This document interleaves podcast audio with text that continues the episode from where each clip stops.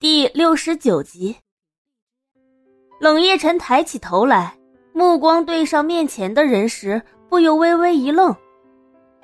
你怎么过来了？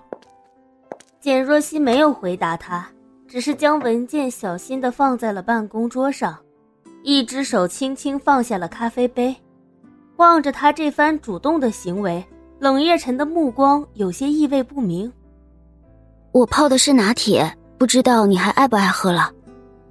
简若曦垂眸望向杯中的咖啡，冷夜晨听后，食指微微一动，片刻后轻启薄唇，冷淡的回答：“拿去倒掉，我只喝黑咖啡。”简若曦怔了怔，眼底闪过几丝失落，但被他很快的掩盖过去。好，他淡淡的回答了一声，重新拿起了桌子上的杯子，就走出了书房。冷夜晨望着他离去的背影，情不自禁地按了按眉心，旋即便收回了自己的目光，打开桌上的文件看了起来。周妈端着宵夜进屋的时候，冷夜晨仍旧在埋头翻阅着文件。周妈原本想说些什么，但看见冷夜晨紧蹙着双眉，便识趣地闭上了嘴巴，轻手轻脚地将宵夜和咖啡放在了一边。抬脚便要离开，周妈，少爷还有什么吩咐吗？简若曦睡了吗？回少爷，简小姐还在洗漱。嗯。冷夜晨点了点头，垂手看向了手中的钢笔，缓缓的开口：“你去和他说一声，明天早上让他早点起来，我会带他去做个发型。”这么乱糟糟的头发带出去，根本就是丢人现眼。好的，少爷。退出了书房，周妈不由轻轻叹了一口气。这两个人明明都互相关心着对方，却非要藏着掖着。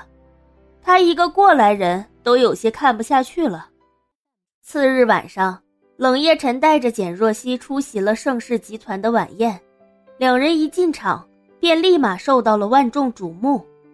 冷夜晨西装革履，将他原本就高大的身影衬得愈加挺拔。简若曦穿着清新别致的淡紫色礼服，端庄又大方，举手投足间也有一种浑然天成的气质。在场的人不禁都微微感慨，觉得两人极为登对。几名正拍着酒宴照片的记者连忙调转镜头，对准着两人。向来不近女色的冷总。居然会带着女伴出席晚会，明天会是很好的娱乐版头条。面对这么多双眼睛和镜头，简若曦不禁有些紧张，微微紧了紧手。身旁的冷夜晨似是感受到她的不自在，轻轻握了握她的手，以示安慰。简若曦却觉得他是在威胁自己保持得体的姿态，深深呼了一口气。简若曦稳住步伐，朝前走去。这不是冷总吗？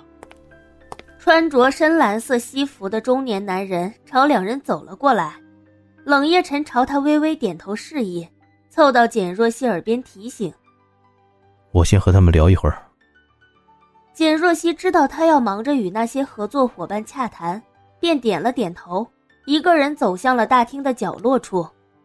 这时。人群中突然走出来一个女人，熟悉的颜色落入简若曦的眼里，她心中微微诧异，不自觉地停住了脚步。当她看清楚来人是谁时，简若曦微微蹙起了眉毛。穆莎大踏步地朝着自己走来，还穿着，还穿着同她一模一样的礼服。正当简若曦愣神间，穆莎已经走到了她的面前。两手叉腰，高昂着头，用一种极为不屑的眼神瞅着他。简若曦知道他又想要找茬，紧蹙着眉毛，侧身想要离开。简小姐，没想到你也来这了。听到穆莎的声音，简若曦只好顿住了脚步，平复了一下心情，说：“穆莎小姐，你也来了，真巧，真巧。”不但在晚宴里巧遇，两人居然连礼服都巧上了。穆莎听到他说的话后，有些忍不住嗤笑了两声。什么叫我也来了？作为穆家的千金，这种宴会我当然是不能错过。当然，也是作为冷夜辰未来的妻子。说完这番话后，穆莎还朝简若曦挑了下眉，一副理所当然的样子。听到穆莎说到冷夜辰未来的妻子，简若曦的眼皮微微一跳，眼前的这个女人似乎对这个称谓有种无形的执着。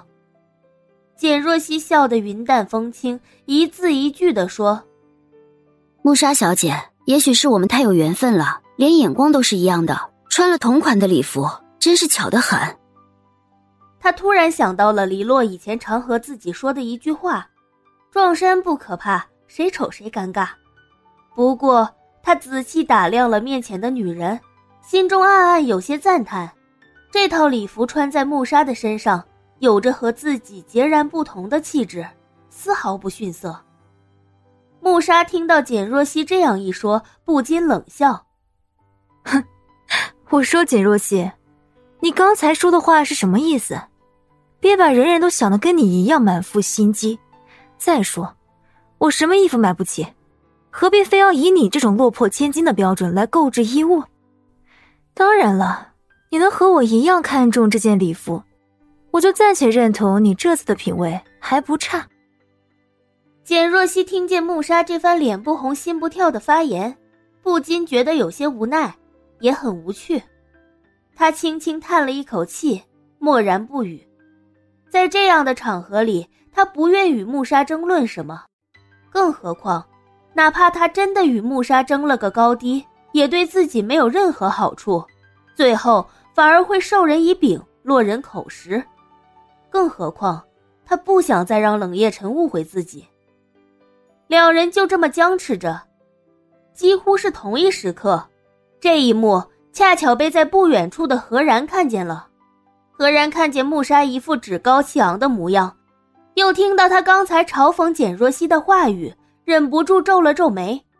他并不想让简若曦为难，尤其是在这种高端的宴会上，只要稍微出一个岔子，便会被他人说了去。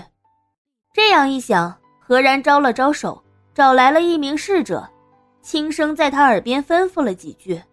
侍者点了点头，迅速离开了。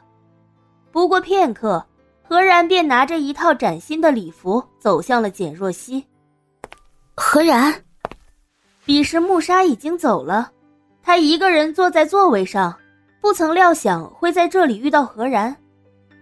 你一个人在愁眉苦脸些什么？看看，这张漂亮的脸蛋儿都放不出光彩了。何然笑着在他身边坐下。简若曦微微垂手，看见了何然手上的礼服，他不禁有些惊讶。何然，你